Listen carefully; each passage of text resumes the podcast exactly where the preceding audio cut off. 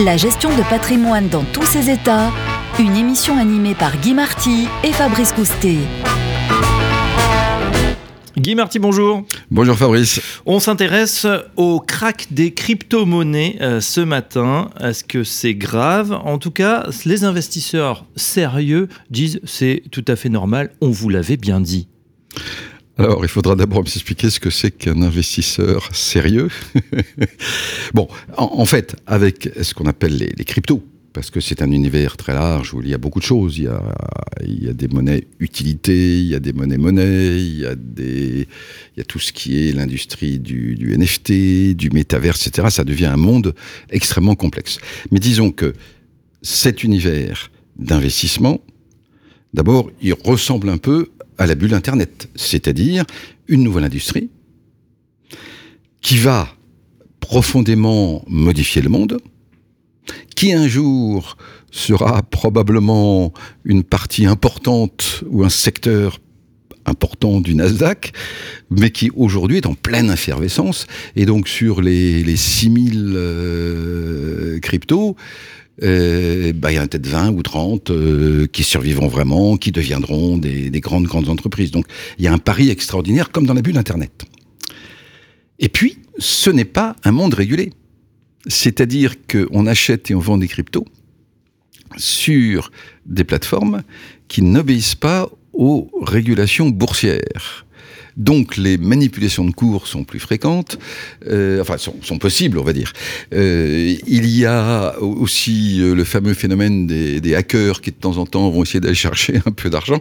Donc c'est vrai que c'est un monde turbulent, euh, pas tout à fait sage encore, mais c'est une industrie d'avenir et euh, ce que je trouve assez étonnant, c'est que quand ça se porte bien, vous avez certains qui disent ah, voyez, euh, c'est l'avenir. Quand ça baisse, d'autres disent, vous l'avez bien dit. En fait, la volatilité, ça fait partie du jeu. Ce n'est pas du tout. Euh, enfin, il faut essayer d'utiliser des bons arguments, quoi. La volatilité est très forte et certainement un argument pour que n'importe qui n'aille pas mettre tout son argent dans cette direction, mais c'est pas un argument pour dire ça n'a pas d'avenir. Est-ce qu'on peut quand même expliquer ce crack? D'où il vient? Alors, si vous considérez que les cryptos ont beaucoup plus de volatilité que la bourse, la bourse a beaucoup baissé. En fait, ce qui est assez fascinant aujourd'hui, c'est que si on regarde, il n'y a plus qu'une seule valeur refuge. Alors, ces jours-ci, hein, ça va changer.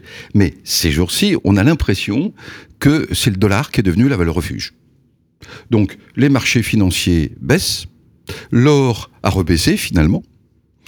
Euh, les cryptos ont baissé encore plus. Certains disent que le Bitcoin a un avenir de valeur refuge et que certaines des crypto-monnaies ont un avenir de, valeur refuge. Pourquoi pas? En tout cas, en ce moment, tout baisse. Alors, ce qui est plus volatile baisse plus fort. Euh, l'autre raison, bien sûr, c'est le crack sur euh, Luna. Et ça aussi, ça fait partie de l'aventure on a eu des très très très belles faillites, si je puis dire, pendant la bulle Internet. C'est-à-dire que c'est un monde où il est encore possible de faire des bêtises. Imaginez-vous que les Luna Terra, donc Terra Luna, avaient construit une monnaie, ce qu'on appelle un stablecoin, hein, une monnaie stable, construite sur un algorithme à partir d'échanges entre une crypto-monnaie. Enfin, il y avait tout un montage algorithmique euh, qui ressemble à certains ETF extrêmement virtuels, si vous voulez.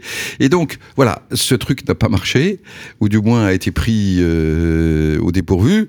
Euh, ça fait partie de l'aventure. Hein. C'est un monde risqué, c'est sûr. Si je résume, on est dans un espèce de Far West pour l'instant, peut-être à, l'instar du début des années 2000, dans un, nouvel, un nouveau monde qui est en train de se chercher, pas encore très régulé. Ça peut changer pour ceux qui nous écoutent et qui veulent se projeter. Est-ce qu'il y a de l'avenir dans ce secteur des crypto-monnaies? Alors oui, il faut bien réaliser que on n'est plus complètement au Far West. On est dans un monde très turbulent parce que la régulation n'est pas encore arrivée, mais d'abord, vous avez de très nombreux projets véritablement industriels, dont certains sont déjà rentables. Euh, vous avez déjà beaucoup d'investisseurs institutionnels qui ont commencé à acheter euh, en fonds de portefeuille, évidemment pas des grands, grands montants par rapport à leurs actifs, mais euh, différentes crypto-monnaies. Vous avez la Fed, par exemple, qui a déjà validé cette crypto-monnaie pour les échanges entre banques et banques centrales. C'est-à-dire que vous avez déjà deux pays qui ont adopté euh, l'une des monnaies euh, un peu comme euh, concurrence au dollar. Vous avez des banques centrales qui ont préparé des crypto-monnaies banques centrales. Hein, il y a une centaine de pays qui sont prêts, enfin, qui vont les sortir à horizon finalement assez court. Enfin, qui en moins sont en train de les préparer sérieusement. Bref, le monde a déjà changé. Le problème, c'est que comment investir? Et là, juste pour le côté investissement, c'est le Far West parce que il y a des projets qui s'évendreront et il y a les prochains euh, Google, euh, Apple, euh, Amazon, etc. Mais on va dans ce monde. Guy, pour les conseillers en gestion de patrimoine qui nous écoutent, qui se disent est-ce que je peux en conseiller à mes clients? Peut-être qu'ils sont un petit peu refroidis actuellement. À long terme, est-ce que c'est un bon placement? Alors déjà, le, conseiller en gestion de patrimoine euh, a des obligations professionnelles. Hein. Il ne peut pas conseiller tel ou tel ou tel crypto. Je ne pense pas qu'il ait le droit.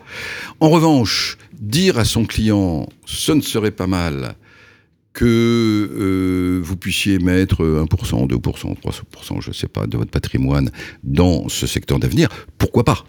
Et après, au client de voir avec le professionnel qui lui a l'autorisation euh, de, travailler sur ce secteur. Alors, il faut savoir que euh, on est dans l'avenir. Le monde a basculé. Ça y est, le Web 3.0 est en train de s'implanter. Autrement dit, vous avez déjà des banques dans euh, différents pays ou dans certaines zones qui échangent en s'appuyant sur des, crypto-monnaies, les, virements, les, transactions, etc. Bon.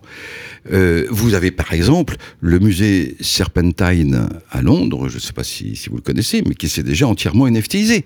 Autrement dit, pour des raisons de propriété, de, droit à l'image, etc., euh, ça y est, euh, tout, le, tout a été mis en NFT. Euh, ce qui ne vous empêche pas d'aller voir, de visiter le musée. Euh, le Louvre est en train de travailler en France sur la même chose. C'est-à-dire que le monde a basculé.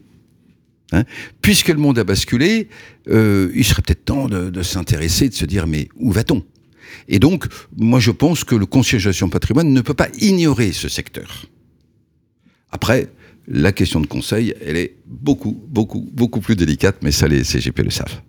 Merci Guy Marty. Voilà, c'était le point sur ces crypto-monnaies et ce crypto crash peut être une opportunité. À très bientôt euh, pour un nouveau billet dans la gestion de patrimoine dans tous ses états. La gestion de patrimoine dans tous ses états, une émission animée par Guy Marty et Fabrice Coustet.